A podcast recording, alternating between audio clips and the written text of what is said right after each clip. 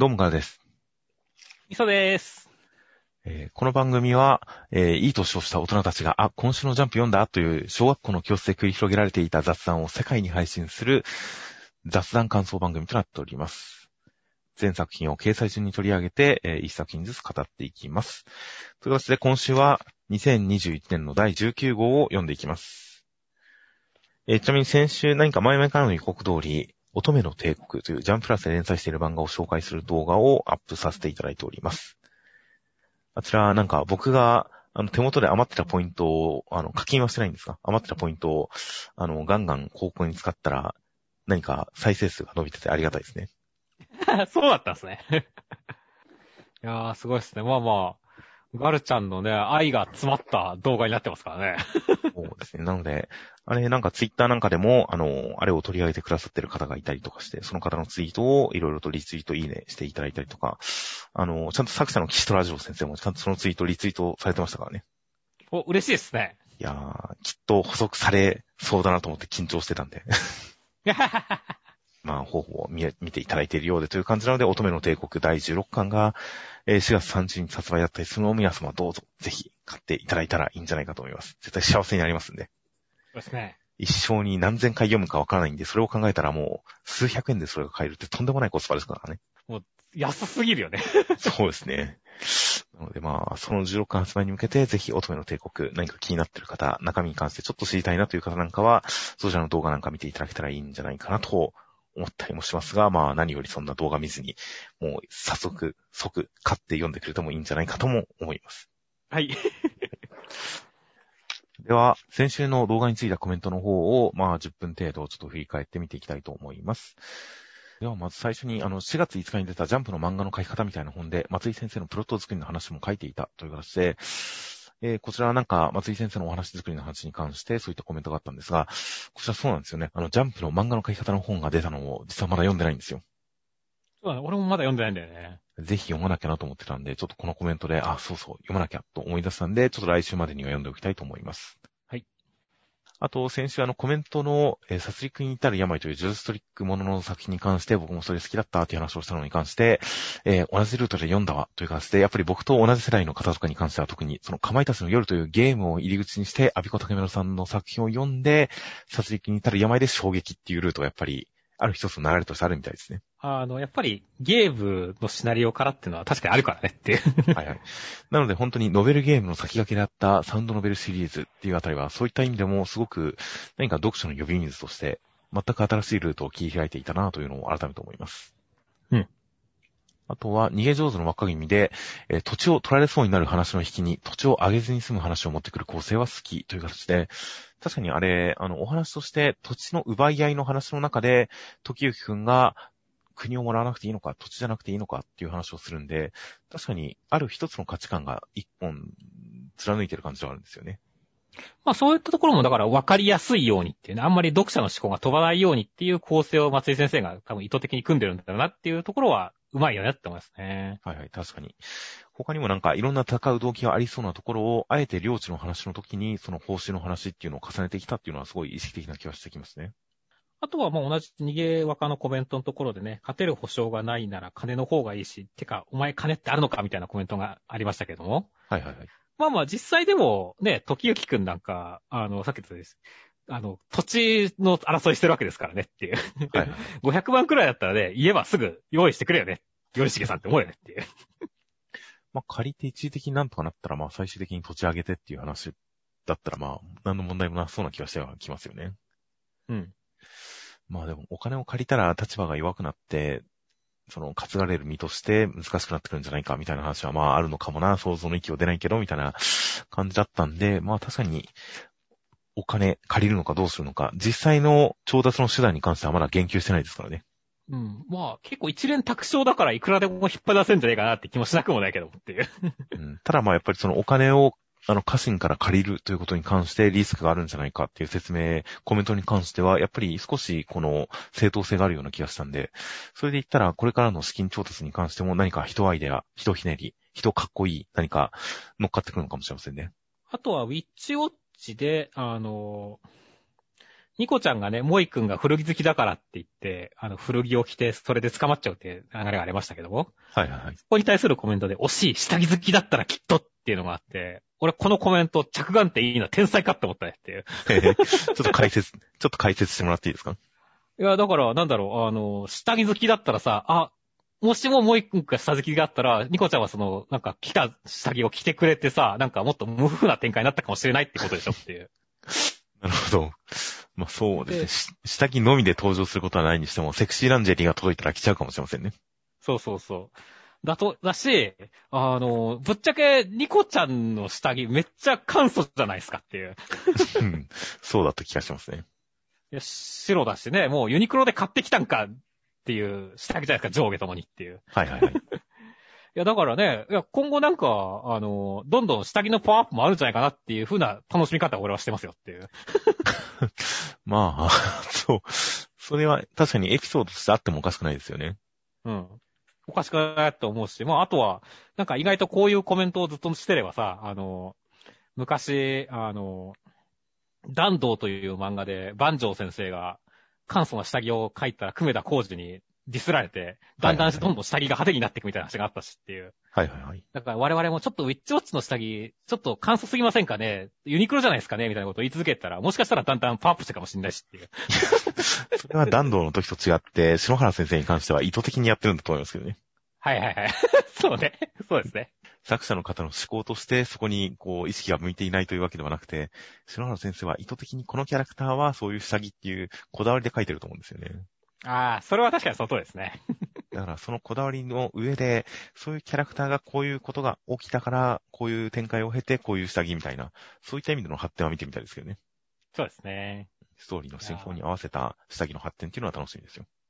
あとは、それで言ったら、あの、カンちゃんのと、えー、ビッチウォッチで言ったら、あとは、そのカンちゃんのキャラクターに関して、時々イラッとするけど、すぐ痛い目見えるから、ヘイトたまらないっていう感じで、確かにあの、僕はあまり下心がなさそうというか、弱みを握られて、えー、やってきてる。別にニコちゃんを狙ってるわけではないらしいっていうところで、かなり一安心したところとかありましたが、それと同時に本当に、ちゃんとオチがつくから、イラッとしないっていうところはあるかもしれませんね。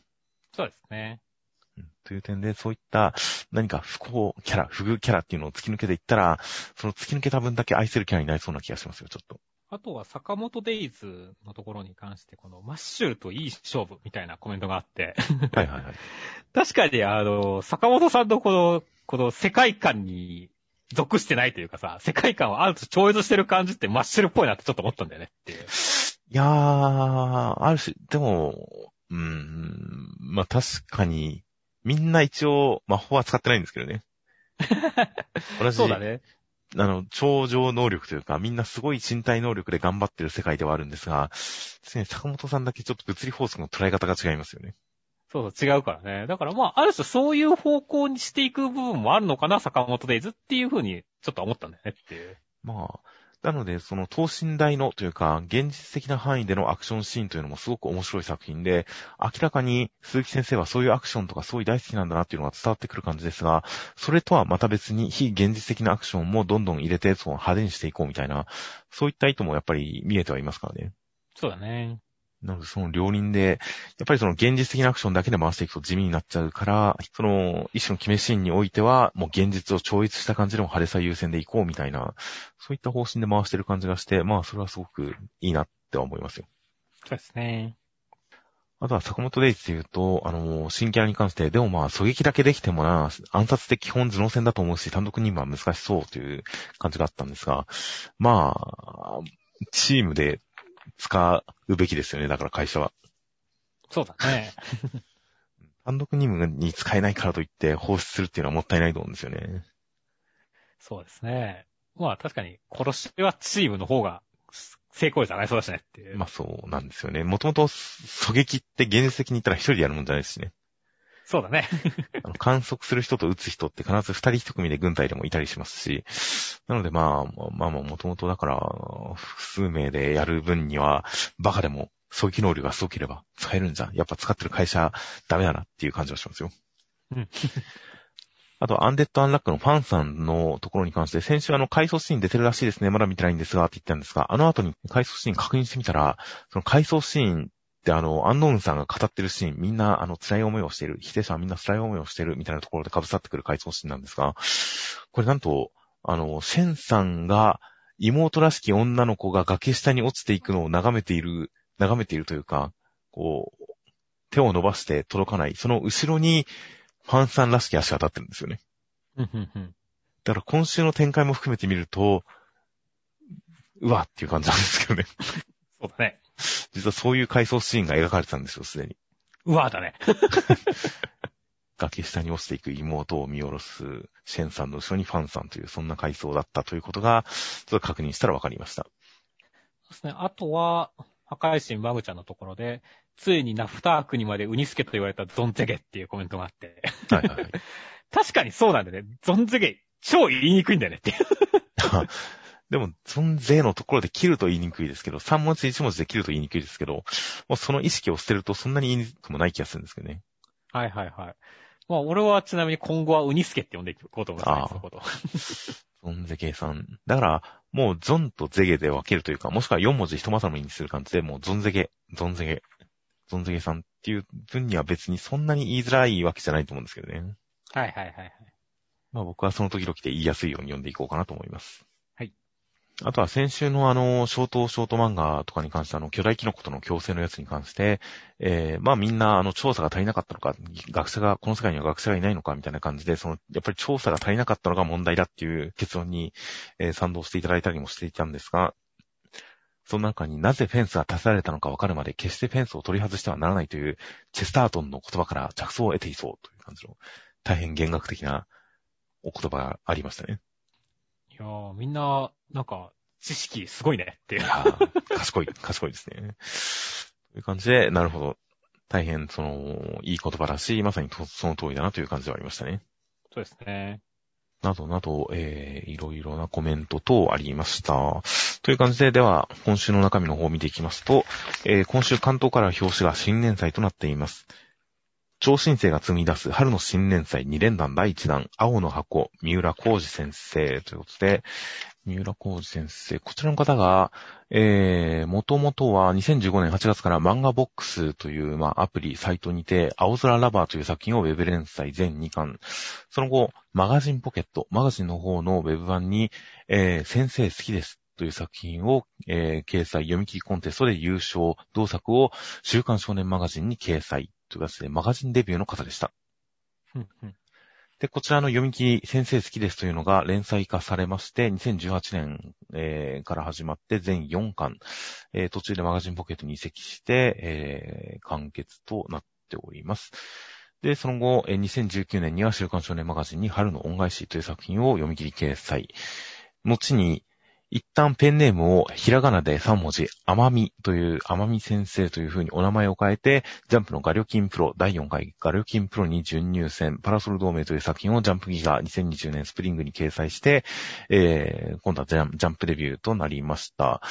で、えー、まあその後、えー、三浦浩二先生、元のペンネーム、マガジンで使っていたペンネームに戻しまして、まあこれに関してはツイッターでご本人が、まあ絵柄から、すぐに名前がバレてしまったので、元に戻しますという感じのことをおっしゃってましたが、えー、三浦工事名義に戻して、えー、本誌に昨年8月、こちら青の箱読み切り版を掲載、それが連載化する形で今回、えー、ジャンプ連載デビューとなりました。という形で、また、確かなの資格ですね。そうですね。最近多い。確かなの資格という感じの、まあまあ、えー、いろんなキャリアの積み上げ方をしてきた感じの三浦先生。ということで、えー、こちら内容の方は、中学3年生の大輝くんは、えー、進学する高校の、まあ、バドミントン部の練習に早々に参加して、入学前に参加していて、そんな中、一個上の高校1年生、千夏さんという女性、女先輩に憧れていたんですが、えー、その先輩が海外に行ってしまうんじゃないかというのを聞いて、えー、思いを行かないでください的なことを伝えたら、もう行く気がなかった、あなたのおかげだ、みたいな感じで仲良くなれたぜ、やったと思っていたら、なんとその千夏さんが大輝くんの家に居候することになりましたっていう展開でした。いやー、まあ読み切りの時もすごかったけど、青春感と甘酸っぱさでニヤニヤしちゃうねっていう、ね、いやー、本当に、確かにこの空気感の良さ、か女の子の可愛さ、あとそのラブコメらしいラブコメ、ほんとジャンプで読むの久々ですからね、こんなの。いや、そうだよね。あの、何かしらファンタジー要素が入ったりとかさ、奇をてらった設定があったりするんだけど、ここまでドストレートなのってほんと久しぶりだからね。いやー、ほんと、だって主人公にメガネの親友と、あの、ちょっとツンツンした幼馴染の女の子がいるんですよ。そうですね。で、憧れの先輩が出てくるんですよ。うん。まあまあ、よくある展開ではありますけど、改めて読むとニヤニヤしちゃいますよね。ニヤニヤしちゃいますね。いやー、なんだろう。恋染めもみじ以来くらい。そんな感じ、そんな設定だったかもしれませんね。うわまあ、恋染めもみじは別にその親友とかあれじゃないけどもね、違う、あの、違うか。全くファンタジー要素がない恋愛漫画っていうか、そういうのってっていう。あー、あのークロスアカウントは多少近い雰囲気あったかもしれませんけどね。あー、はいはい、そうですね。クロスアカウントありましたね。一応あれもそのネットの裏アカウントでどうたらこうたらみたいな、ちょっとファンタジー用の設定もなくはなかったですが、でもやっぱり超常現象とか非現実的な設定はそこまでない状態だったんで、クロスアカウント以来かもしれませんね。そうですね。いやー、だからすごい期待してますよ。いや、本当に。なので、読み切り版の時にすでにこの朝の体育館で一緒になる女の先輩に憧れていて、まあその主人公の少年のそのある種一途さみたいな一生懸命さ、純真さみたいなものが先輩に響いて、で、えー、まあまあ認められていく、好かれていくみたいな、その展開に関しては読み切りの時に良かった、そういう良かったところで、それも踏襲されてて、かつ今回なんと最後に同居するんですよね。そうなんだよね。いや、今回追加されたところさ、まあ特にその幼馴染のひなちゃんが加わったこととこの同居設定に関しては、もう両方ともこう来たかこう来たかみたいな形で、かなり胸を打ったからねって。まあ、まあまあそうですね。王道に寄ってきたという感じで。まあ、なので、もともと、その連載化するにはいろいろと変えなきゃいけないところもあるのかなとは思っていましたが、なんでしょう、それこそファンタジーとか事件のないこの二人の関係性っていうものが、僕がよくもうこのポッドキャストで何度も繰り返しになりますが、ラブコメを分類するときに、一つは男女が、その恋人同士ではない男女が恋人のようなことをさせられる、強制力によってそういう関係性に陥れられるという、そういう、まあ、強制同居もの、強制力もの。と、もう一つは、あの、好きな二人が結ばれるのにどうしても障害があるから乗り越えなきゃいけない感じのロミジュニものみたいなのが、少年漫画ラブコメの、その、二つの柱で。で、少女漫画の場合はこれにプラスしてもう一本軸としてあるのが、気になるあいつは私のことが好きなんじゃないのものみたいなのがあると思ってるんですよ、僕は。はいはいはい。第三の柱として。ただ少年漫画だと意外とそういうのがないところを、この青の箱の元々の主軸はやっぱりその、あの人俺のこと好きなんじゃないかな違うのかな？好きなんじゃないのかな？みたいな、そこの感じ、そこのドキドキを描く少子漫画っぽい軸だったのに、やっぱその同居というので、ちょっと強制ドキドキイベントみたいな感じで、なんかわかりやすい少年漫画性を乗せてきたっていうのは、何かすごい、なんでしょう、理にかなった設定なのかなっていう印象があるんですよね。うんうんうん。よくある少年漫画にしてきたっていうのが、まあ、個人的にはすごくプラスとして、いい点として、なんか、受け入れてますよ、今のところ。そうだね。いやー、そしてね、まあ、言ってた通り、女の子めちゃくちゃ可愛いっていうね。あの、先輩はもちろんのことながら、ひなちゃんも可愛いっていうね。はいはいはい。いやー、ほんと正直、まあ、8割9割方、千夏先輩が勝つんだけども、まだ俺は1割2割くらいひなちゃん勝てる可能性あると考えてるからね。まだ1話で、先輩以外のキャラに関してはまだちょっと顔見せレベルですけどね。うん。いや、でも絶対好きじゃないですか、ひなちゃん。まあそうですね。まだ先輩で取られるかもしんないじゃんっていう。まあまあまあ、まあそうですね。あまあ材料がない。脳が破壊されてしまうからダメか。うんなんですっけ、それは。ツイッターで青の箱の感想を語ったらさ、あ先輩に取られそうとかそんなの書いてるやつがいっぱいいたと思うんでさ。いや、それはないやろって思いつつも、なんかお前ら、これ、そういう感想書いてたら脳破壊されてんじゃねえよっていう疲れちょっと思い、思い立ったっていうだけの話なんだけどさ。なるほど。ね、取られ物見すぎやろ、お前っていう。まあまあ、とりあえずまあ確かに第1話段階で情報があまりないっていうのはまあ、あらゆる可能性がまだあるということでありますからね。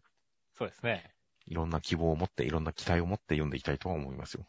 うん。いやー、という感じで本当に女の子可愛いですし、その、女の子とのやりとりもすごくニヤニヤしちゃいますし、あとは何かスポーツをしてる感じとか、その部活の部室の感じとか、そういった細かいところに関しても、何か、何かディティールというか、まあ雰囲気がすごくこもってる感じもいいですしね。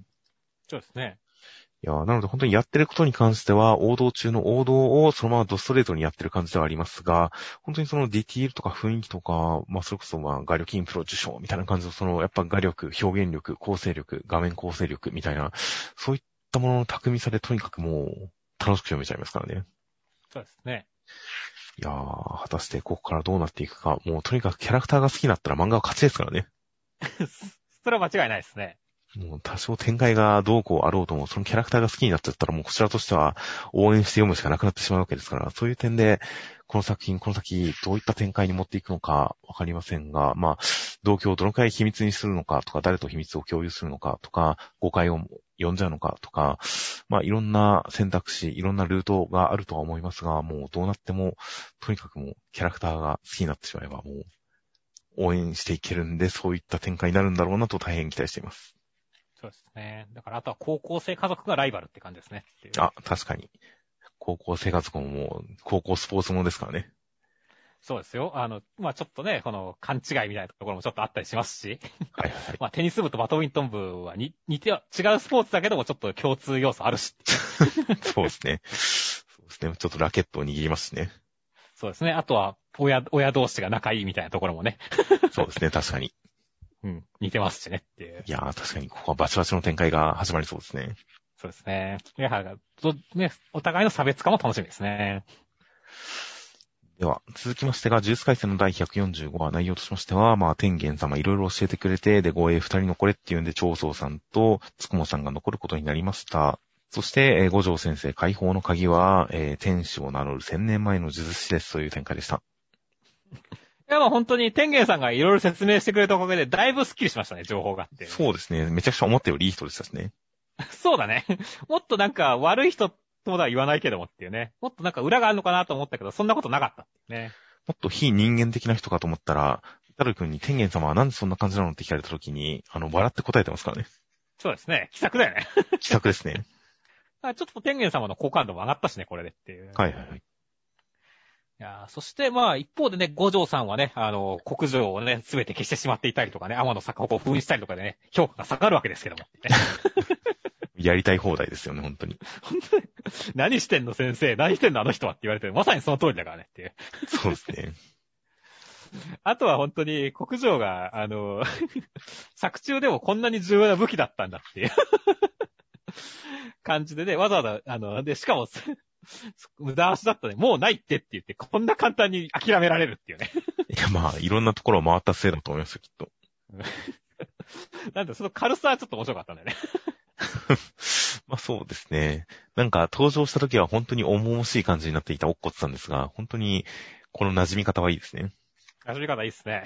いやだから結構、イタドリ君とのやりとりとかの段階ではもうすでに昔通りのおっこつさんなんだなというのは分かってましたが、そこがより強く感じられて、まあむしろ新キャラクターとして本当にこのキャラクターは、あ、こういう人なんだっていうのがすごく伝わってくる一コマとして、この天元様に護衛を求められた時に、僕はもうみんなと離れたくないのでって瞳を輝かせて答えてるところとか、この辺ですごいおっこつさんのキャラとか伝わってきて、なんか、この辺も、なんか、この軽さ、一回すごく暗く落ち込んだこの作品のテイストが、この辺も含めてすごく何か生き生きとしていく感じがしてよかったですね。あとは、まあ相変わらずお兄ちゃんがかっこよかったっていうことですねっていう。はいはいはい。いや、自分からなね、やる、ね、護衛を受け入れて、しかもね、あの、鴨乗りとして賢弱を、安の命を絶つことが弟たちの救済だからなっていうところとかは、めちゃめちゃやっぱ、この人自分が分かっててかっこいいなって思いましたからねっていう。いや、本当にお兄ちゃんですし、かつ本当にイタルイ君から離れることも厭わない点が、すごく何かできる人だな感があっていいですね。いいですね。ほんとこんないいキャラになるなんてって感じですよ。本当ですね。あというわけで、あの、まあ、来週から多分死滅回遊編が始まるわけですけど、楽しみですね。いや、本当に、ここに来てまさか、千年前の術師。千年前の術師は、健常さん関係以外でもいたんですかね、これは。そうらしいね。解き払ったのは呪霊だけじゃないんですかね。どういうルートで千年後に生き延びてるのかわかりませんが、まあ、いろんな、もなんかすごい背景を背負ったキャラクターがたくさん出てくるみたいなんで、しかも、天使ですからね。天使ですからね。今までの、あの、特級呪霊との戦いとは、やっぱりガラッと雰囲気が変わりそうですからね。うん。という感じで、果たしてどういった感じになってくるのか、その先を占うような展開が始まると思うんで大変楽しみです。では続きまして、ワンピースの1010話、内容としましては、えー、ゾロはカイドウさんにこう、切りかかったりすると、どうやら覇王色を使ってるらしい感じもしてきて、ルフィはなんか強くなってますという展開でした。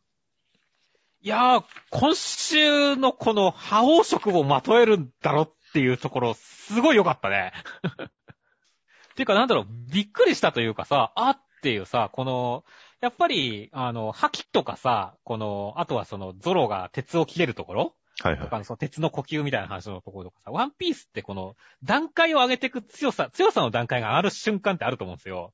そこってめちゃめちゃ面白いなって思うし、あの、ルフィのギアセカンドとかもそうだけどね。はいはい。だから今回その、覇王色がまとえるって言ったところで、ルフィが本当か、一段階上がった、そして本当にカイドウさんと渡れるようになったっていうところが、すごいめちゃめちゃ俺の中ではテンションが上がる、爆上がりするところだったし、あの、逆にその今までのね、その描写えっ、と、ロジャーさんとか白ひげさんとかがさ、あの、はいはい空切ったりとかさ、あの、触れずに切り合ったりとかしてるわけじゃないですかっていう。はいはいはい。ありましたね。あれは、本当から覇王色をまとってる描写だったんだっていうのがわかるっていったところの、この、やっぱ伏線が回収された感っていうところも相まってね、本当に面白かったんだよねっていう。いやー、確かに、そこの納得感っていうか、そのいろんな今までに提示されてきたイメージを背負ってこの描写っていう感じがすごくありますし、そしてもうこのルフィのもう国戦化っていう感じの黒いイカズチがほとばしってる感じの一撃一撃がかっこいいですからね。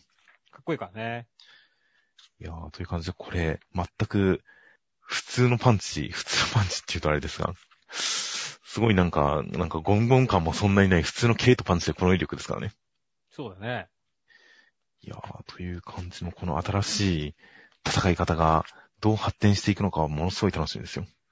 そうだね。これでやっぱギアセカンド、サード、フォースって使ってったら、すごいことになりそうだしねっていう。いやー、ギアフォースとかまた、バウンドマン、スネークマンについて何か新形態出てきてもおかしくないですね。そうだね。というかもう、フィフスが出てもおかしくないですね。いや、ありえますよ、これはっていう。思いついたぜって言ってね。はいはいはい。やりかねないですからね。いやー、だからすごい先が本当楽しみになってきたなって思うし、あとは他にもね、今週はなんだろう、あの、ね、ローさんとかがさ、はいはい。あの、プロメテウスがむ行っちゃった後に対して、ね、あの、行かせてやれよ、誰が死ぬ、誰か死ぬくらいなら作戦失敗でいいって言って優しいところ見せたりとかさ、はいはいはい。こういったところの細かい描写も良かったし、あとは本当にやっぱゾロがね、あの、カイドウを傷つけるっていうところもめちゃめちゃテンション上がったしねっていう。いやー、覇王色持ってるってなんとなくそういう気はうっすらしてましたが、覇王色も持ってるらしいですよ、ゾロ。いやー、だからすごいね、だから、やっぱゾロは強いね、やっぱ麦わら一味ナンバー2だね、サンジとは違うねっていう。いや、サンジもこっからもう覇王色まとめますよ、きっと。いや、まあ確かにサンジもまだ全然ね、ポテンシャルありますからね。活躍してほしいね。ゾロがここまで活躍したんだから、サンジもやってほしいよねって思うよねっていう。いや、ほんと、プリンスですからね、あの人。そうですね。だから、覇王色の感想ありますからねっていう。でも、あっても全然おかしくないですからね。ああ、という、そんな、サンジが風評被害を被ったりしていますが、こうなってくると本当に確かにゾロのルフィのこの相棒感みたいなものすごい出てきますからね。そうだね。という感じの大変各方面かっこよく、あ、構成に傾いてきてる感じがすごくするというこのテンションの上がりようが大変素晴らしい第1010話でした。では続きまして、逃げ上手の若君の第12話内容としましては、玄馬くんたちは、えー、貞宗さんのお屋敷に忍び込んで、仮面を使った変装の腕前とかを見せたりする一方、えー、お屋敷には死後補佐役市川助房さんというすごく耳のいい人がいて気づかれましたという展開でした。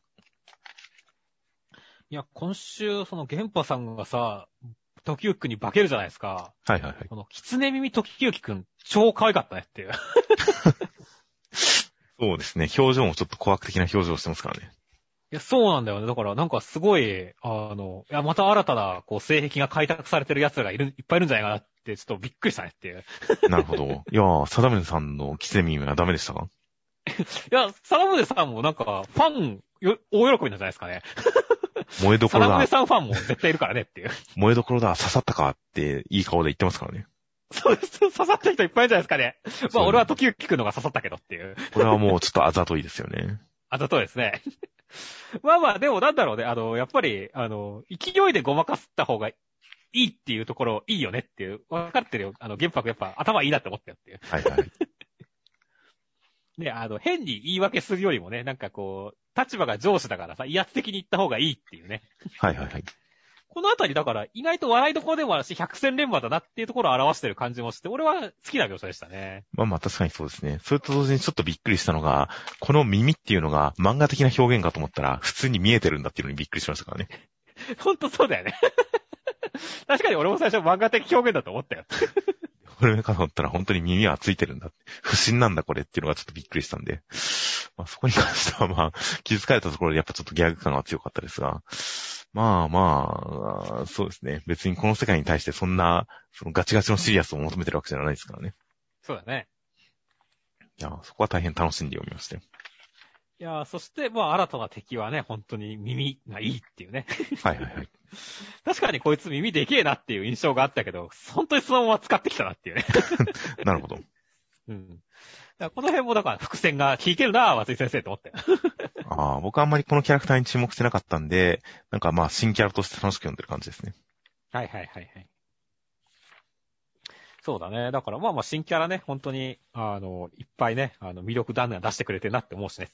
はいはいはい。だからね、あの、今回、その、まあ、ゲン、ゲンパ君がさ、あの、目に見えない貸し借りってのはいずれ必ず取りっぱくれる。だから俺は目に見えるものしか信じないっていうふうに時々焚きつけるわけじゃないですかっていう。はいはいはい。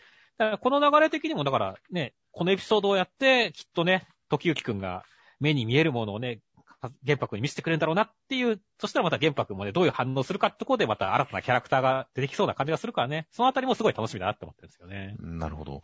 まあ、ここで逆に目に見えないものをこう信じさせる展開もあるかもしれませんけどね。あー、確かにそっちもありますね。という感じで、まあまあ、危機に陥ってこそ、主君のこの何か絆的なものが試されるかとは思いますんで、確かにそういったところで何か正しさ、主人公たちの正しさみたいなもの、信念みたいなものをはっきり示して勝利するような展開が来るんだろうなというのはすごい楽しみですよ。楽しみですね。あとはやっぱりその敵の一芸、特徴がはっきりしていると、やっぱりそれをいかにかいくぐるか、その特徴に、まあ、いかにピンチになるか切り抜けるかっていうのがすごいこう楽しみになってきますからね。うん。音を聞き分ける。耳のいい相手に対してどう裏を書くのか。変装を使って、うん。果たしてどうなるのかは大変、そういった戦術的な意味でも大変楽しみです。では続きまして、僕のヒーローアカデミアの第308話内容としましては、えー、マスキュラーさんと対峙した、えーデク君は各個性を使いこなして、見事にマスキュラーさんを一撃ですという展開でした。いやー、緑谷さん真っ向勝負してくんなかったですね。いやー、やっぱり期待通りの展開でしたよ。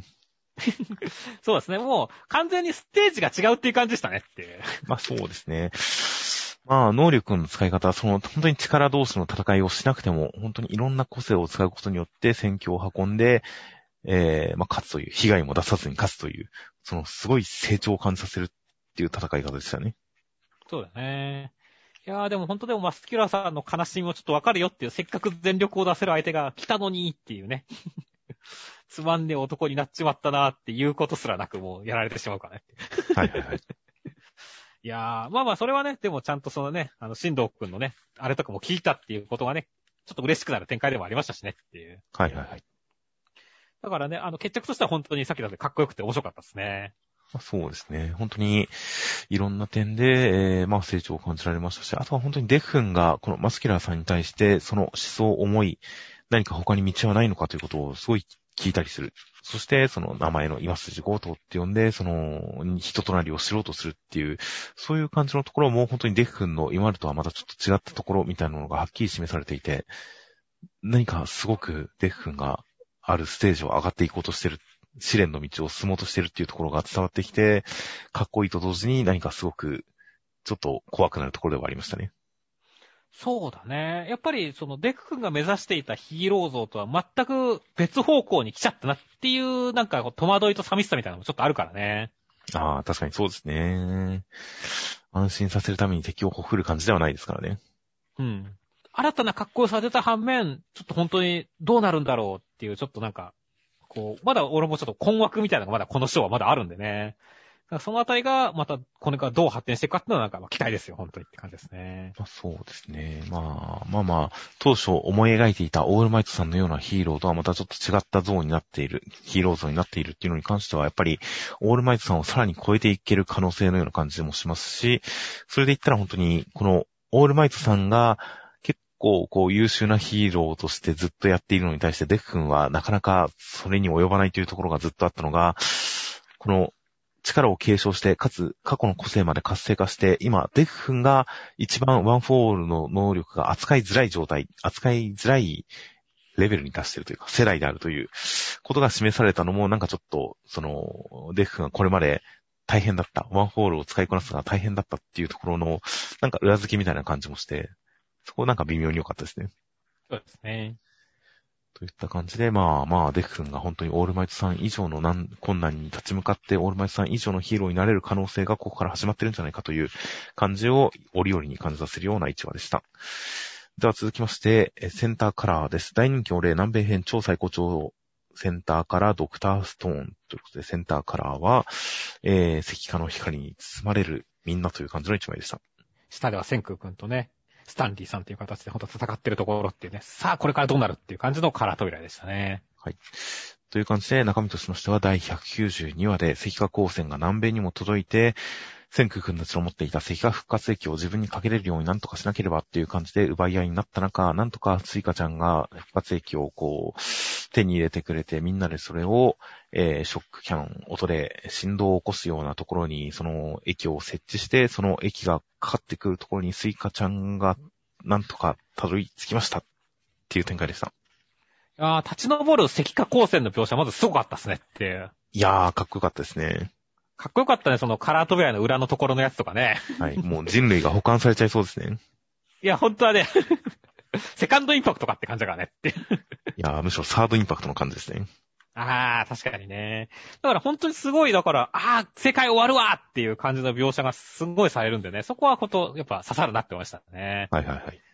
そして、あとね、やっぱ今週もなんかやっぱ右京さんとかね、人が死んでいくのは見てて悲しかったですねって。いやー、本当に。そして、それと同時に、この石化光線が見えてから56秒到達後みたいな感じの、このタイムリミットを制限した中での、もうギリギリの攻防みたいな感じは、なかなか本当にハラハラドキドキでしたよ。いや、そうだね。ていうか、ここでやっぱゼノさんがさ、あのー、先々週くらいはさ、こう、やっぱ何人かは助けてあげたいみたいなことを言ったりするわけじゃないですかっていう、先駆たちで同情してっていう。はいはいはい。だけど、まあ、助けられた時の立場になった時にはね、この、もう復活的というのは、ここにしかないって言って、躊躇なく殺す方の命令も下すっていうね。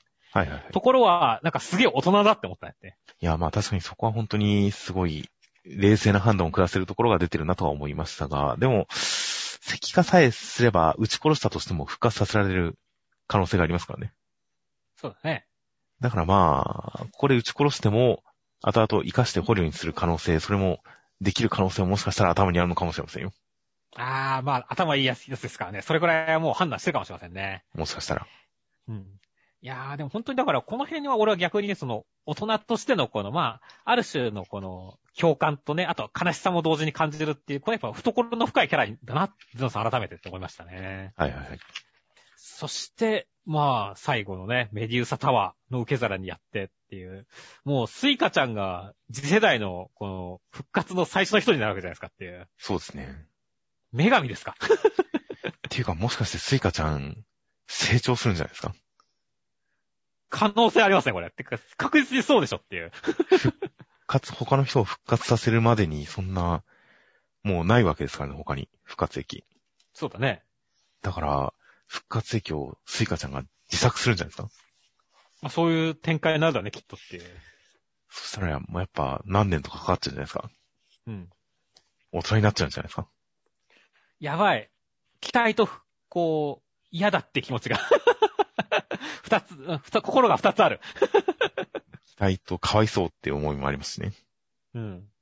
なんだろう、単純にビジュアル的に小さいスイカちゃんが好きだっていう心と、大人になったスイカちゃんが見たいっていう心の二つだね、俺は。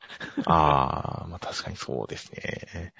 確かにそう、果たしてどうするのか。いや、ここで、この、年下だけど年上みたいな展開が入ってきたらもう、なんでしょう。コールドスリープものの、そういうジレンマみたいなものを溶き込んできたら、すごいキャラになるんじゃないかと思いますけどね。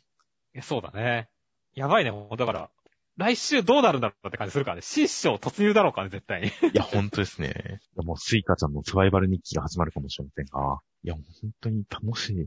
もしもスイカちゃんが、天空君より年上とかになっちゃったら、一気にヒロインレースの第一候補になると思ってますよ、僕は。いや、それはありえますね。いやー、果たしてどうなるのか。まさかこんな、なんかハラハラドキドキの展開が、全然別ベクトルの方にまで届くとは思わなかったですよ。そうだね。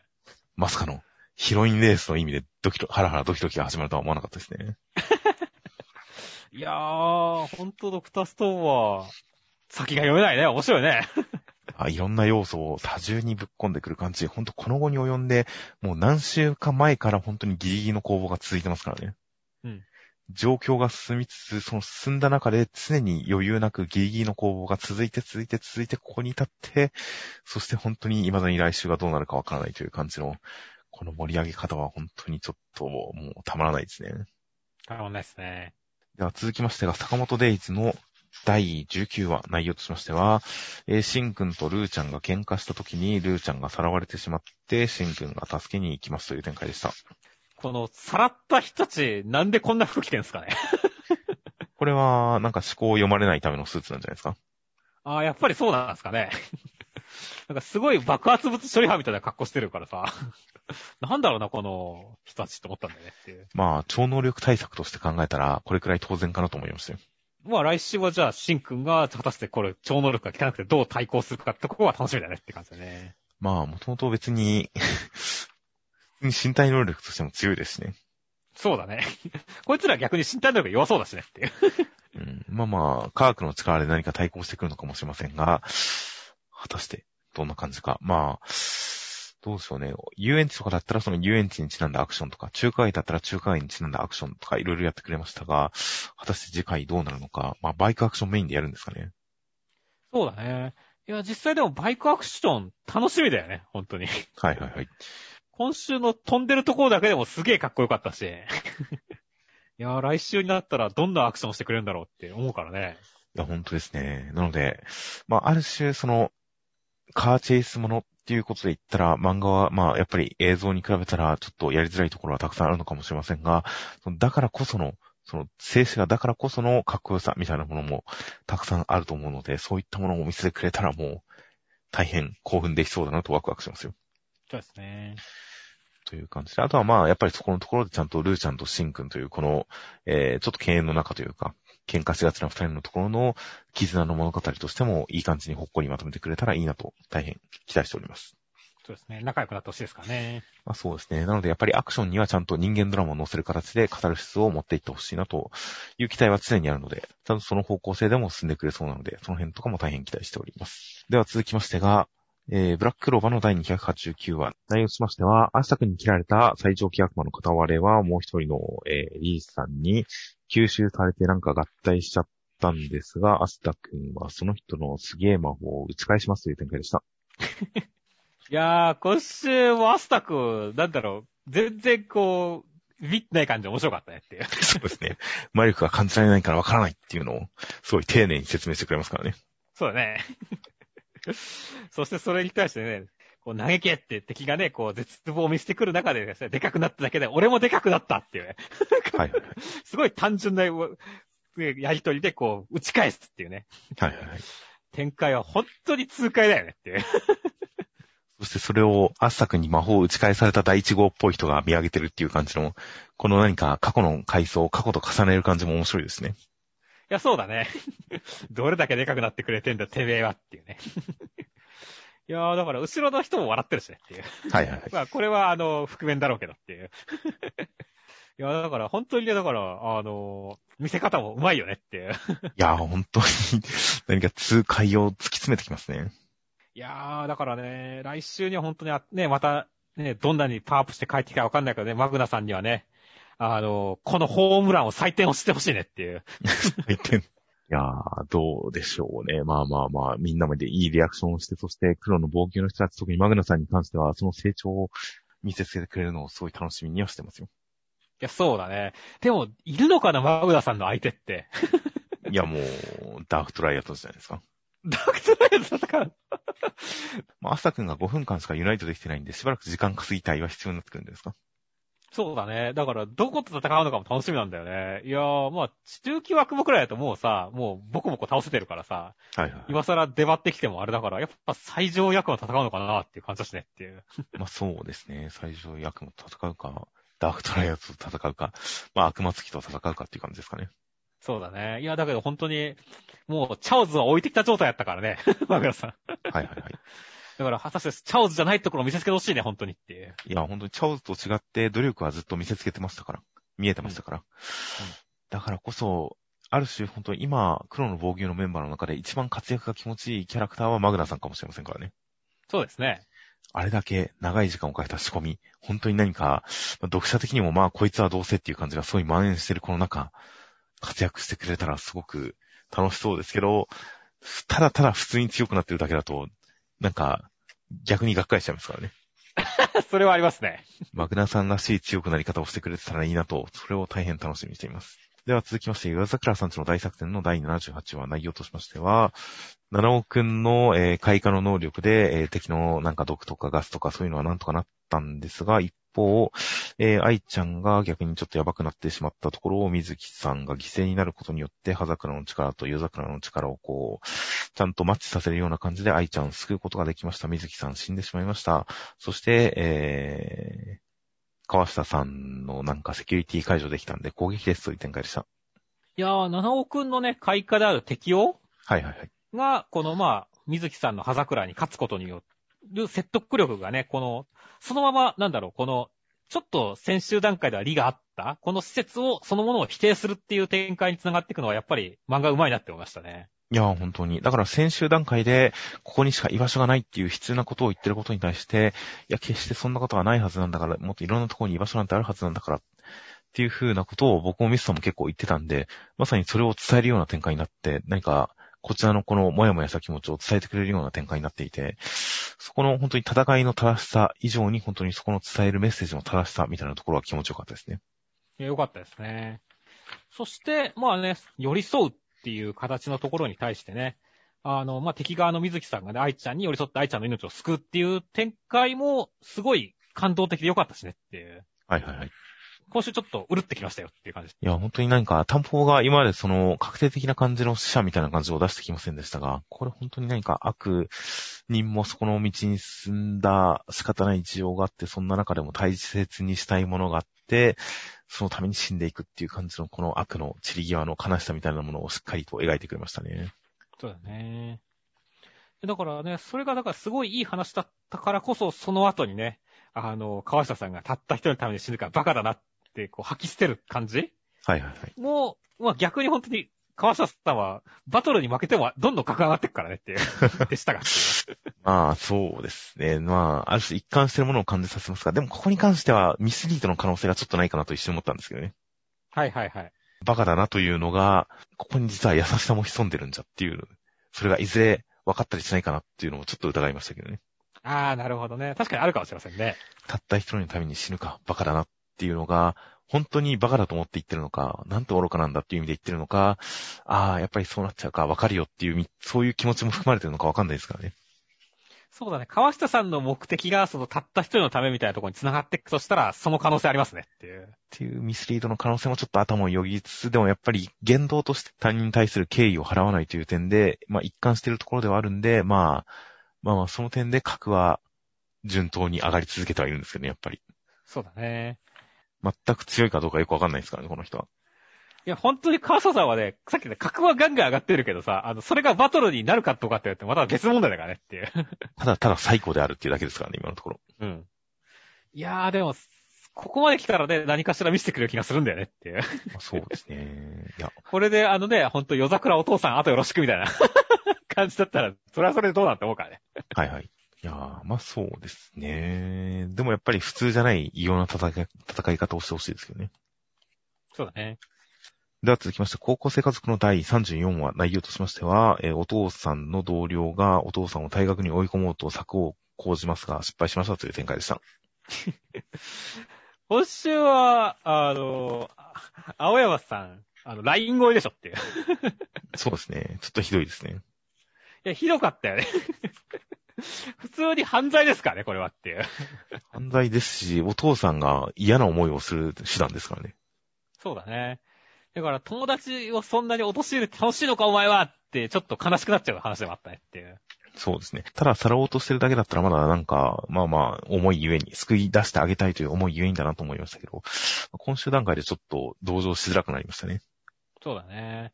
いや、だから、これはある種ね、この出世競争とかね、会社組織に染まるとね、人はこのようにこの友情すら踏みにじってしまう、狡猾になってしまうかもしれないっていうことの暗示かもしれませんからね。だから我々の教育的な漫画ですよ、高校生家族はっていう。まあ、そうですね。まあ、友情は大事にしてるつもりなんですけどね、本人は。うん。だけど、やっぱりね、そういうふうにちょっと、出世競争とかに染まっちゃうとね、人はこう、なんていうのね、ずれてしまうんだなっていうね、悲しさも書いてますよっていう。まあそうですね。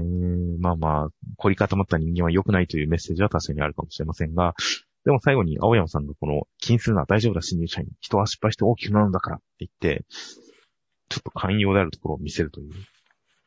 一応その、ブラック企業というわけではないんですよというところを見せるというあたりはちょっと僕の中ではやっぱ、なんか救いにはなりました。ああ、確かにそうですね。まあ、このままだとね、本当に、青山さんの、あの、好感度下がりまくりだからね、ただただっていう。うんそこでパワハラはしないということを示したことによってちょっとバランスを取ってる感じはありましたね。そうですね。うん。というわけで、まあ、生徒指導の教員さんともね、仲良くなれるといいなって思いますね。まあそうですね。気まずくなったのは本当に構いそうですね。いやー、という感じなので、まあまあ、まあまあ、一応さんには大丈夫ですよ。親友がいるから大丈夫ですよ。バレー部に。そうだね。あいつだったら絶対信じてくれましたからね。そうですね。という感じだったりするので、まあ、まあまあ、かわいそうだなという回でした。では続きまして、センターカラーです。鬼と天狗で魔女を守れ、奇想天外マジカルコメディ第2センターカラー、ウィッチウォッチでした。センターカラーは、まあ男二人に女一人の一枚でした。そうですね。ドリームズカムトゥルーも二人組になっちゃったけどですね。っていう。ああ、二人組なんでしたっけ？昔は三人組だったんだけどね。男二人、女一人のユニットみたいな感じだったらね。ドリカムって言われてたんだけどね。っていう。なるほど。やべえ、すげえインターネット老人会っていうか、な話しちゃった俺。いや僕全然僕もドリカムは3人のイメージですよ、ずっと。うん。という感じの、まあ、でもこういう並びを見ると、ちょっとスケットダンスの時とやっぱ似たようなバランスではあるのかなと思いましたね。そうだね。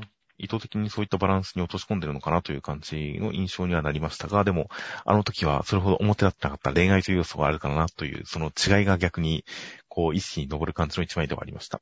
で、えー、内容としましては、第10話で、えー、ニコちゃんがさらわれたんで、二人で追いかけて取り戻しましたという展開でした。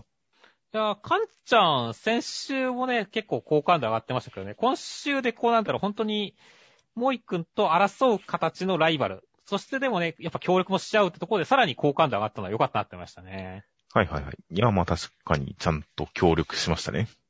そうなんだよね。で、それに対してね、この、モイちゃんがね、あの、二人のこのちょっとなんか、友達とかいらないんだ、みたいな感じのところとか含めてね、あの、寂しがりのいじっぱりだからちょうどいい機会かもねっていう形でまとめるっていうところも含めて、なんだろう、やっぱり、すごいチーム感出たしねっていう。そうですね。個人的にはでもなんか、ニコちゃんの中でのモイ君の特別感が薄れた感じがして、多少何か、もうちょっとイチャイチャ分を次回は補給したいなという思いが生まれましたよ、僕の中には。ああ、俺は逆になんだろう、この、空飛んでる時にさ、思い出してるのがモイちゃんの話だし、はいいた、見つけたぞって言った時もさ、モイちゃんしか言ってないじゃないですか。はい。はいはいはい。カンちゃんとは言わないっていうね。そうですね。で、その上でだからね、ありがとうね、モイちゃん。いつものことだっていうところのやりとりも含めて、やっぱり本命はもうモイ君揺るがないから、俺は逆に、まあ、これで十分イチャイチャもらったわって感じなんだけどねっていう。なるほど。いやー、僕の中だとオチの方が、だいぶ、その、カンちゃんも拾い上げる感じのオチだったんで、それがどうしても印象に残ってしまいましたね。はいはいはい、なるほど、というか、もっと言うと、やっぱ同居するっていうこと自体に関して、なんか、えってちょっと思いますよ。まあ、同居に関しては確かにちょっともやるところはあるよっていう。そこの力関係に関してもちょっとこう、なんか、やっぱ次回、いいバランス感覚に整えてほしいなとちょっと思いましたよ。はいはいはい。なるほどね。まあでも俺は本当に意外と、やっぱりこの二人の世界は揺るがないっていうのを改めて見せつけられた感じだったから、そんなに気にはならなかったですね。なるほど。僕はぜひ来週、この二人の世界は揺るがないっていうことをカンちゃんに見せつけて気まずい思いをさせてやりたいですね。俺ここにいていいのかなみたいな。そうです、そうです。あ、それはそれでありですね。いやーという感じなので、なかなか、こう、男二人と女一人の三人組みたいなのは、それこそスケットダンスもそうでした。篠原先生の前線作、スケットダンスとかでもそうでしたが、何かバランスとして、すごくいい感じになりがちな気はする一方で、そのうちの男女一組が恋愛で強く結びついてるって結構何か、こう、でなんか、すごい破滅の匂いがするんですけどね。まあそうですね。っいう点で結構このバランスはどうなんだろうなっていうのがまだ僕の中では落ち着ききっていないので、その点を次回何かやっぱりバランス良くなったらいいなっていうのをやっぱり期待しちゃうんですよね。はいはいはい。まあ、バランス良くする一つの手として、あの、タッチ方式があって、一人を殺すって手がありますよ。ああ、それはいいですね。す まん、カンちゃん。そうですね。カンちゃんには残念ながら犠牲になってもらうか、まあ、果たしてどういう感じになるのか、本当に同居するってなるとどういう関係になるのか読み切れないところがあるんで、ちょっとここは、あの、期待半分、不安半分という感じではあります。では続きましてが、えー、マッシュルの第58話内容としましては、マッシュ君とマーガレットさんが戦いまして、すごい戦いですという展開でした。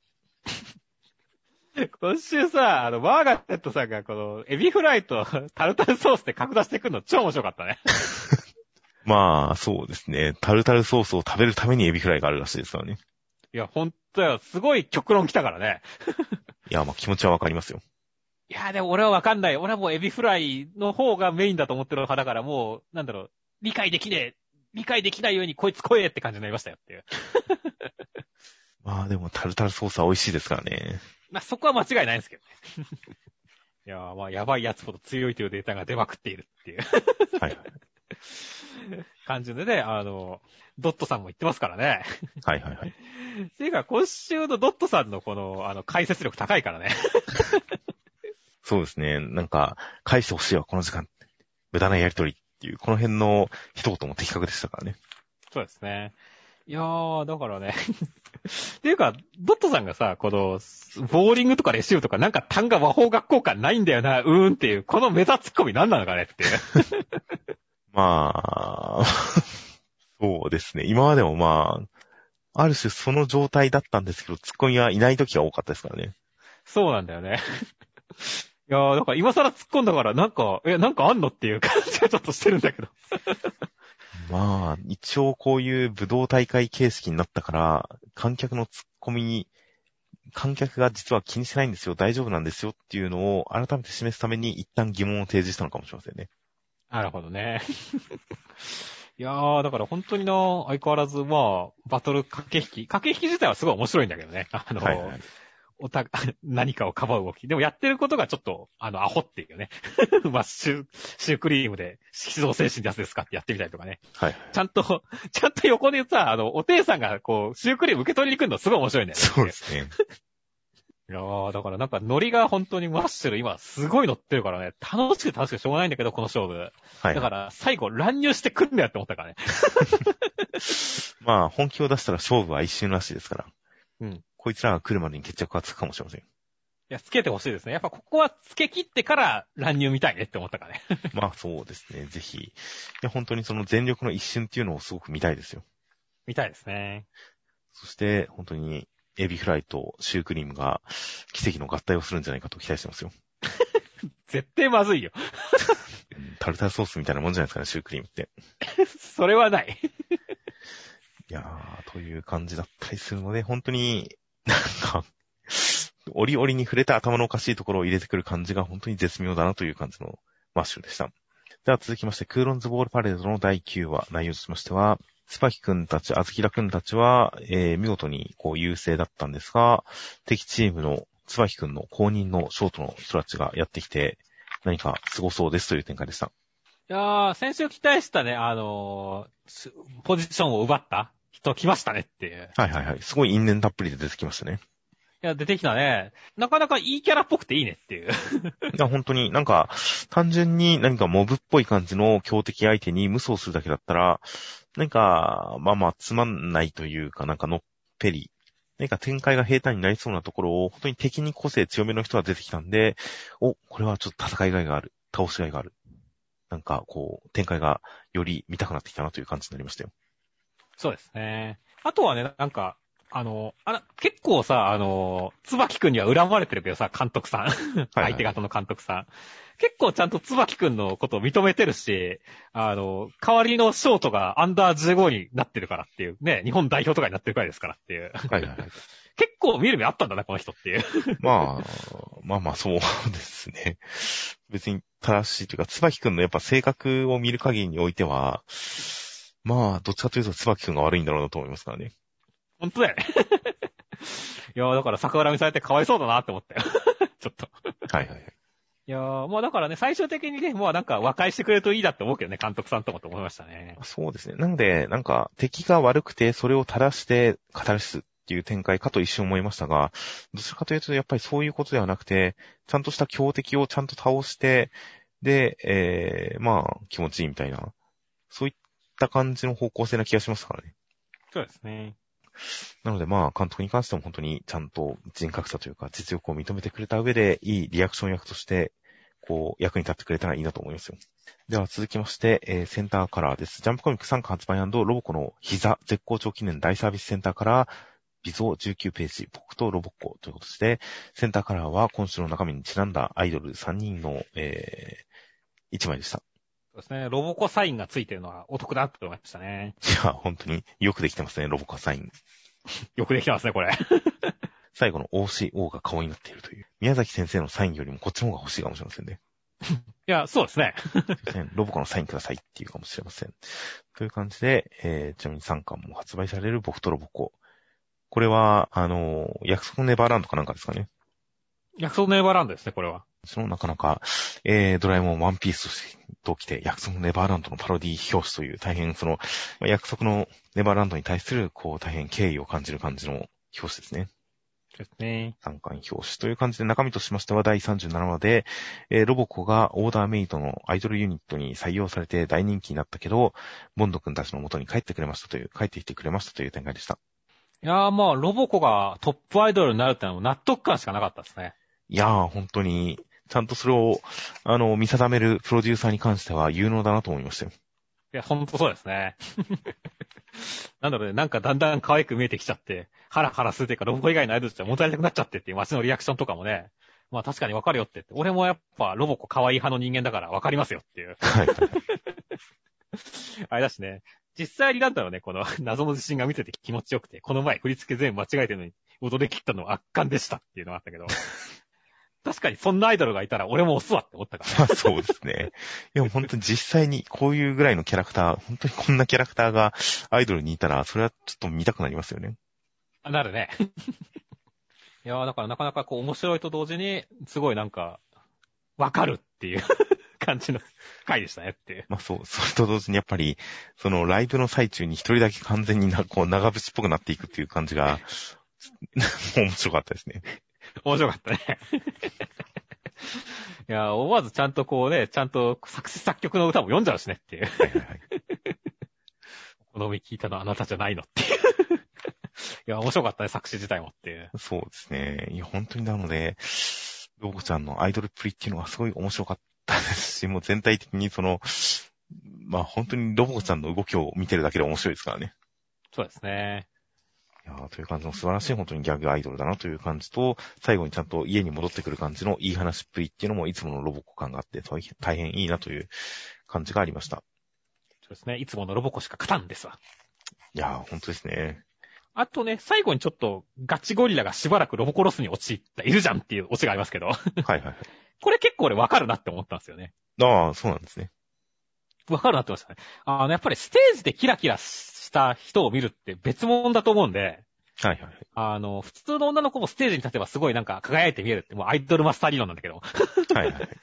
そういうところがあるので、やっぱそのロボコを見ちゃうと、あのロボコがすごい恋しくなってしまうっていう感じはすごいわかるなって思ったんだよね。ああ、なるほど。僕の中では、えー、ローコいるから、いるんだから、もっと近いところにいるんだからいいじゃんと思いましたが、確かにその、ライブとかで応援とかしたりする、その、なんというか盛り上がり一体感とかそういったものも含めて考えると、まあそれがなくなるっていうのは寂しいかもなと、今ちょっと思いましたよ。そうですね。アイドルファンの気持ちが分かってるな、宮崎先生って思ったね。なるほど。単なるギャグ落ちではなく、そういった深い描写があったんですね。そうですね。いやーという感じなので、なんか、ますますロボコちゃんにどんどん属性が乗っかっていってるこの世界が大変楽しみです。では続きまして、アンデッド・アンラックの第59話、内容としましては、シェンさんはかつて妹に武術を教えたら大変なことになった過去があって、師匠を恨んでたら、その師匠というのがなんとファンさん若くなってましたという展開でした。いやー、妹は竜だったんですねっていう。い妹は竜だったんですよ。や、すごいね。まあ、俺、結構さ、こういう、なんだろう、天才の兄よりもさらに才能がある妹みたいなキャラクター大好きなんで、なるほど。今週でメイちゃんすげえ好きになったんだよねっていう。そんな、そんな一般的な属性だったんですっけ、これ。いや、わかんないけど、俺はこの、そういう属性大好きなんですよ。なるほど。僕は結構何か、その、良くないことが起きてる感じ、不吉な感じというのが伝わってきて、この、メイちゃんが壁を破壊してるのを見た瞬間に、やっぱりちょっとゾッとしましたけどね。このゾッとする感じがいいじゃないですかっていう。なるほど。まあ、それが、それを好感度というかどうかはともかく、まあ、ドキドキする展開ではありましたよ。そうですね。いやー、そして本当にさっき言った通りね、あの、これがすごいに不幸に繋がっていくっていうのがもう、その後のシェンと上は兄弟ですよ、殺し合わせるつもりですかって言って兄弟子がぶっ殺されるみたいなね、ファンさんにっていう。はいはいはい。ところがで、がっつり繋がってくるっていうところは、ああ、そういう関係性だったのかっていうのが一気にわかる展開でよかったねっていう。いや、しかもさっき言ったその回想シーン、過去に回想シーンで描かれたのは、崖から落ちていく妹らしき女性に手を伸ばすシェンさんと後ろに立つファンさんっていう一枚ですからね。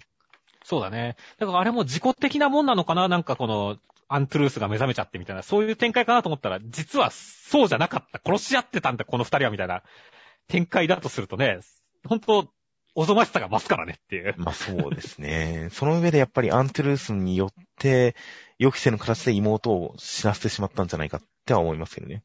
そうだね。いやー、だから、本当にその、先が気になるというかね、このファンさんをやっぱ見た瞬間のこの月光ぶりもすごいなって思うから、ちょっと最終的にどんなドラマがあったかっていうのはめちゃくちゃ気になるよねっていう。はいはいはい。という感じで、まあ、作中、時間を若返らせるというので言えば、あの、まあ、作中若返らせるといえば、そういうアーティファクトがあることをアンノンさんがこう、書いてくれたから分かりましたからね。うん。誰か一人が犠牲になって若返ったのかもしれませんね。そうだね。という感じだったりするので、若返ったことに関しては、まあ、なんとでもやりようはあるよな、みたいな感じがあったりするんですが、果たして、ここからこの二人がどういう展開になっていくのかは、まあ、大変楽しみですよ。はい。では続きまして、破壊神マグちゃんの第39話内容としましては、えー学校がクラス替えだというので、マグちゃんがついていきまして、えー、1年生たち、新入生たちに、えー、恐ろしい先輩、裏番長として名前を知れ渡りますという展開でした。いや、宇宙人藤沢再登場でしたね。はいはいはい。いやー、腰パンのこの攻めてる具合がかっこいいなって思いましたね。ファンとのつながりが触手っていうのがすごい気持ち悪いですけどね。気持ち悪いですけどね。まあでもいいじゃないですか、この腰パンスタイル。だって昔これくらいの腰パン流行った時期あったでしょっていう。まあまあ、実はそうですね、記憶にありますよ。ほん、そんな下げんのっていうレベルでねっていう。いましたね。自分では当然やってませんでしたが、いましたね、確かに。そう、いたからね。だから、お、懐かしいなって気持ちもあったよ。はいはい。まあ結果的にヤンキースタイルにはなってたんですよ、だから。そうだね。いやー、そしてまあね、結構やっぱ藤沢が奇妙ではあったけれども、まあね、今週は、あの、やっぱりでもね、可愛いところ、やっぱ、制服姿のうねこさん。うねこさんって言ってるけどね。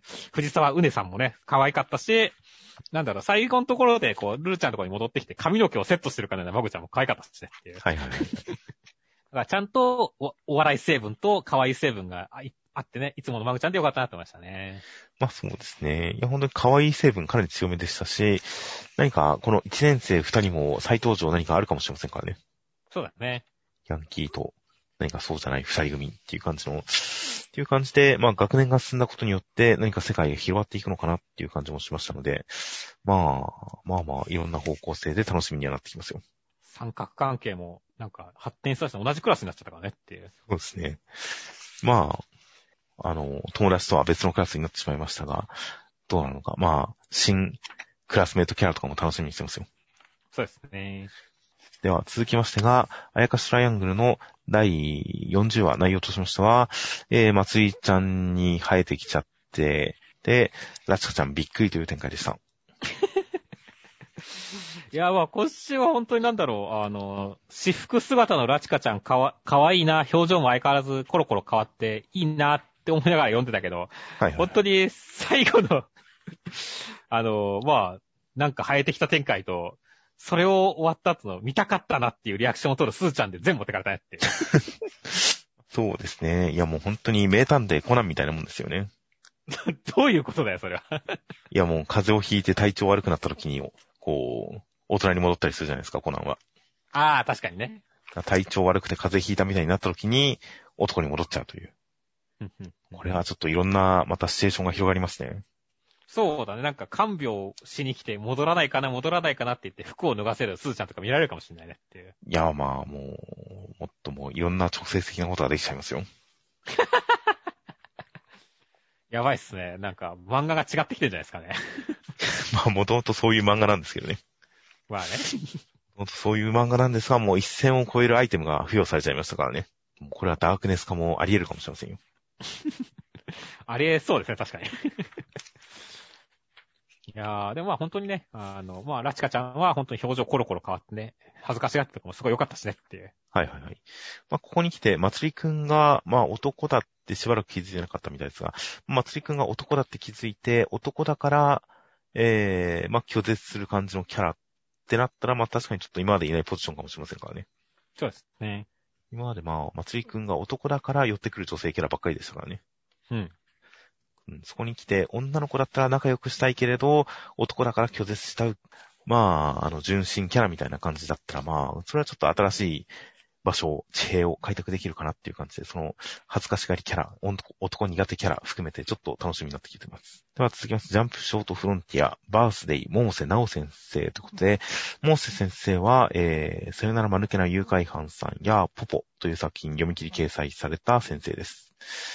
で、内容としましては、魔法少女になっちゃった少女は友達に誘われるけれど、自分も倒してきた魔物のような姿になっちゃったっていう展開でした。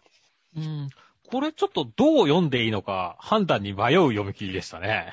そうですね。まあ、悲しい話ではありましたが、その救いのなさともやっと感を楽しむんだろうなとは思いますよ。そうだね。いやー、てか魔物ってのが何なのかっていう感じなんだよねっていう。そうですね。自分と同じ。うん。私たち俺意外とさ、はいうん俺意外とこれただの被害妄想なんじゃないか説っていうのはあるんだよねっていう。ほう。つまり、魔物なんていなくて、自分のネガティブな、この女主人公のネガティブな感情なんじゃねえかっていう。なるほど。うん。だから結局そのなんだろう、あの、自分が嫌いで嫌いで嫌で嫌でっていうところはいはいはい。が増幅されてって、結局そのなんだろう、友達の声も、最終的には自分で指定してるみたいなはいはい。展開なのかなって読んだんだけどね。あー、なるほど。確かに。それはすごく納得がいく感じの解釈な気がしますね。うん。誘われて、誕生日の誕生日会とかも誘われて行こうとするけれど、やっぱりそこに対する躊躇とかためらいとか、まあ、いろんな気持ちが湧いてきてる描写として読み取ると、すごく納得ができますね。うん。いやーだからそういったところも含めて読者に結構投げす感じの漫画だなって思いましたね。いやー、確かに。まあ、そうなんですよね。だから、ヒロインの主人公の女の子が無視している自分の負の感情みたいなものが、まあ相手に投影されてるっていうのはまあ間違いなくそういう描写なのかなとは思いましたが、まあお話として、ストーリーとして、こう、はっきりとした気象転結みたいな感じで読み取ろうとすると、まあその、バッドエンドものとして、その、救われなさをやっぱり楽しむしかないのかなという感じではありましたね。そうだね。ある種、何か、それこそ魔法少女マドカマギカとか以降のファンシーな絵柄で暗いお話で魔法少女みたいな、そういった作品、まあいくつもあったりしましたが、まあその系譜の上で、このモーセ先生の画風とか作風とか、そういったものが遺憾なく発揮されて、まあ独特のテイストになっていて、まあ読み心地としてもすごくオリジナリティのある感じで、僕はなかなか楽しく読めはしました。そうだね。思ってすぐにこれなんだろう、あ、あの、ポポ書いた人だなってわかるくらいのやっぱ個性は、なんかこう、展開とか絵柄とかからね、すごい感じますからねっていう。そうですね。表紙だけで一発で、あ、ポポの人だってわかりましたからね。そうそうそう。だから本当に、その武器、ね、その、作家性みたいなのはちゃんとまた今回も示してくれたんでね、次が、先がまた楽しみですね。まあ、ある種今回は15ページとかなので不幸になるところで終わりましたが、この後何らかの助けが入って、それこそ友情か何かをきっかけにして一発逆転しちゃえば、まあ、ポポみたいな話になりますからね。そうですね。なので、ちゃんと福岡かけるっていうのは、その後の幸福、ハッピーもちゃんと描けるということだと思うので、そういう意味でこの15ページっていうのはなかなかやっぱり、いや、確かなものを感じさせる内容だったなと思いますよ。では続きまして、灼熱の二大家内の第38話内容としましては、お互いに殺しちゃえと言われたナエハルさんと室伏さんなんですが、ナエバルさんは自分の腕を切り落とすことによって二人生き残りました。室伏さんは教団内で出世していって、えー、競争を殺すか何か殴って、えー、何かが起きますという展開でした。ああ、女子高生コスプレの神宮寺さん可愛いっすね。いやもう可愛いですよ。可愛いですね。俺は多分もう女子高生じゃないじゃないですか、この人っていう。そうですね。だから、なんだこういう、ちょっと年齢いった人がわざわざ女子高生の格好してて、それが似合ってるっていうシチュエーション大好きなんでね。いいなってましたね。はいはい。それは大変わかります、僕も。うん。そしてね、本当だからね、まあそこ以外が本当になんだろう、すごいやっぱ暗い話だったんですかね、今週っていう。そうですね。いや、でもこの重くて暗いシリアスな話、その中でちゃんとこのナイバルさんは、その自分を貫いていたりとか、その感じ、戦ってる感じとか含めて、いやー、普通になんか面白く読んでますよ。いや、そうだね。過去編は本当に、なんだろう、シリアスだ、だけど面白いっていう感じがすごいあるよねっていう。いやー、ちゃんとナイバルさんと室伏さんのキャラが立ってますからね。立ってるからね。いやー、そして、実際にここまで来てもまだ、あの、チャコちゃんのお父さんが誰なのか、ヤエさんが誰とちぎって子供を産んだのかわからないっていうね。展開は、すごいなって思ったね。そうなんですよね。教祖のようでありつつ、他の可能性もあるし、ここで一発逆転室伏さんっていうこともなくはないかなみたいな。そうなんだよ。だけど、ね、基本的に室伏さんのこのモノローグになってて、そこで人捨てで言ってるからね、違うような気もするけど、ここだけ変わってるってことなのかな、モノローグの主がっていう。まあちょっとそしたらジョジストリック感になるなとは思ってますけど。そうだね。いやー、だから本当にちょっと、来週の引き、いいなって思う。完璧だなって思うかねっていう。いやー、でなんか、ちゃんと室伏さんが最初は公安の人間として正しいことをしようとしていたのが、この環境の中で狂っていってる感じ。何かしでかしてもおかしくない感じになってるっていうのが、感情の流れとして、すごく納得できますからね。そうだね。いや、ちゃんと本当にいい人が来る流れというのをきちんと書けてるというのはもうさすがですよ。うん。いやなので、これが階層を経て、今、地下で戦う、あの二人のところに繋がっていくっていうことを考えると、まあ、果たしてどうなるのか。この時点ですでにサメさんのスカウトが動いてるっていうのがちょっと熱いですね。そうですね。実は、ただただ偶然、あの、飛ばされたわけじゃないんですよ、サメさん。そうですね。ちゃんと裏で動いてたんですよ、権力が。うん。ということとかも示されて、まあ、いろいろと本当に熱い展開が来ていて、大変楽しみです。では続きまして、ビルドキングの最終回、内容として、内容としましては、えー、まあ、2x4 だーっていう展開でした。いやー、まずは本当にね、今週どうやって終わるんだろうって思って読んでったら終わんなかったっていう衝撃ですよっていう。まあなんか途中で正直わかりましたけどね。まあね。読んでる途中で、あ、これ終わんないなと思いましたけどね。いやー、それにしたってな、本当に 2x4 でできて終わりとかっていうのは、まあ、喋ったーってのあったけどさっていう。敵を倒すらしなかったですからね。そうだね。倒すところまでやるかと思ったんだけどねっていう。そうですね。一区切り、多少の一区切りに行くかと思ったら、全くでしたね。全くでしたね。ただ、今週に関して言えば、本当に、あの、ビルジャーズが、あの、一発で死んでったのは笑ったけどねっていう。そんなに簡単にやられるお前らっていう。はいはいはい。なんせ、伝説のジャルジーが出てきましたから、しょうがないですよ。ジャルジー、急に出てきて、すごいね、本当に。まあ、シワブはこういうおじさんキャラ好きで、強いの大好きだけどっていうおじさん、そう、本当に。ちょっと、あれは伝説のジャルジーってなった瞬間にちょっと笑っちゃいましたけどね。笑うよね、これ。誰だよって。今まで何も出てきてないやろっていう。そうなんですよね。まあまあ、親方、シャベルさんからちゃんと託されてたんですよ。そうですね。でも今週さ、さっきさ、あの、やられな、ハカさんまでやられるみたいな話しましたけどさ、2x4 あたりにっていう。はいはいはい。俺はでもやられなくてちょっと良かったって思うもあるんですよね。俺実はこの漫画の中でさ、多分、ハカさんって2番目か3番目くらい好きなキャラなんだよねっていう。ほう。うん。なんだろう、俺、ビルドキングの中で一番好きな言葉ってさ、やっぱりその、弱者に必要な建築物はお墓以外ないんじゃないですかねっていうさ。あれすげえ好きなんだよね。まあ確かに、あの時点でなんか、今にして思えば、あの時点でもう何かを建てるっていう思想はなくなってたのかもしれませんね。そうだね。あの、ビルドキングの全てを破壊した言葉だからね、あれ。この作品において建築っていうのは、バトルの副産物なんだってことが分かった瞬間かもしれません、確かに。うん。あれ、すごい好きだったんでね。あの、ビルドキングを破壊した男墓って言った意味で。はい。あの、まだちょっと因縁残してね、最終回、ね、この後も頑張ってくれるってのは楽しみだと思ってるんですよね。いや、確かに、2x4 に驚愕してますが、果たして、あの、もう悪魔と、世界を滅ぼした悪魔と戦ってくれるかもしれませんからね。そうですね。いやー、というわけでね、本当に、どんだけ大幅書き下ろしあるのかね。何ページ、何十ページですかね。まあまあ、アイアンナイトの例とかいろいろ成功した例はいっぱいありますから。うん。スマップはちゃんと時間をかけてじっくりと最高の最終話を書いてくれると思いますよ。え、そうだね。そして、まあ、そのためにね、単行本買ってもいいけれども、できることならね、ジャンププラスとかに掲載してもらってね、あの、いろんな人にね、ビルドキングは何だったのかっていうところをみんなで総括したいねっていう。まあさすがにこの展開だったらジャンププラスに載せざるを得ないと思いますけどね。まあね。みかんですもん。みかんですからね。という感じなので、まあまあ、本当に十中八九、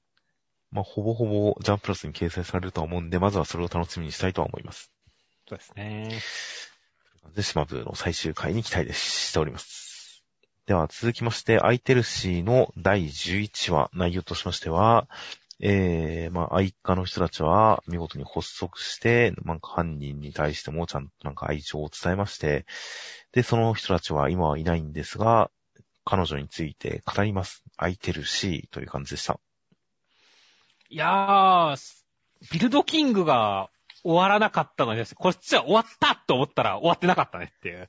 そう。始まりなんですよ、これは。そうなんだよね。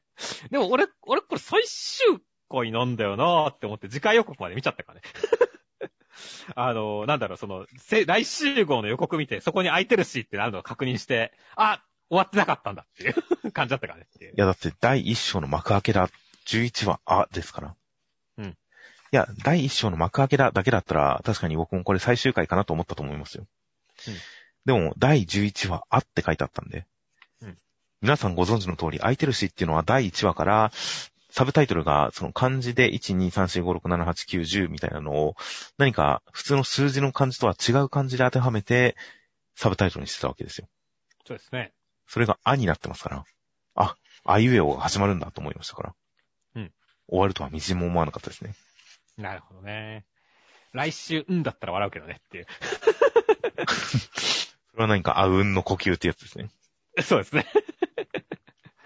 いや、はい。まあまあまあ、でもね、本当に、あの、そこはすごいびっくりしたなって思ったけど、ちゃんとね、あの、今回の銀行強盗、愛花の誕生に関しては、本当にうまいことまとまった回だったと思いましたね。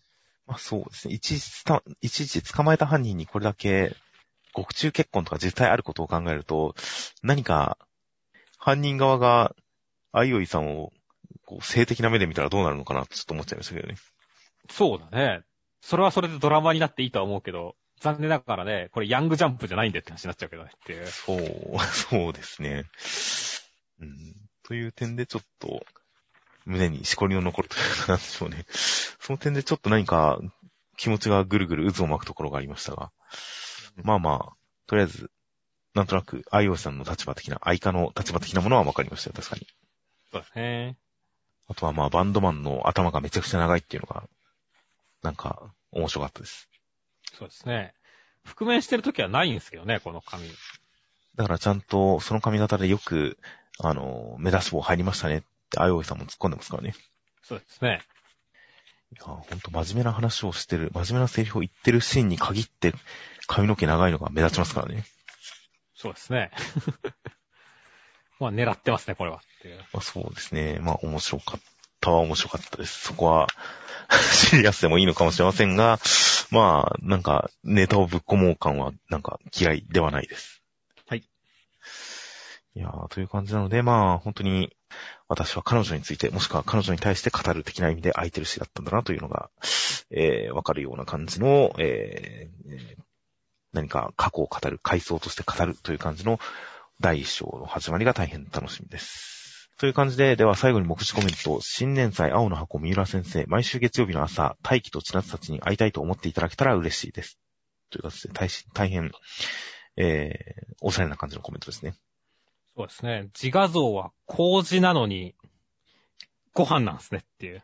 まあ、米を発酵させたら麹ですからね。うん。まあ、発酵前じゃないですか、この 似顔絵的には。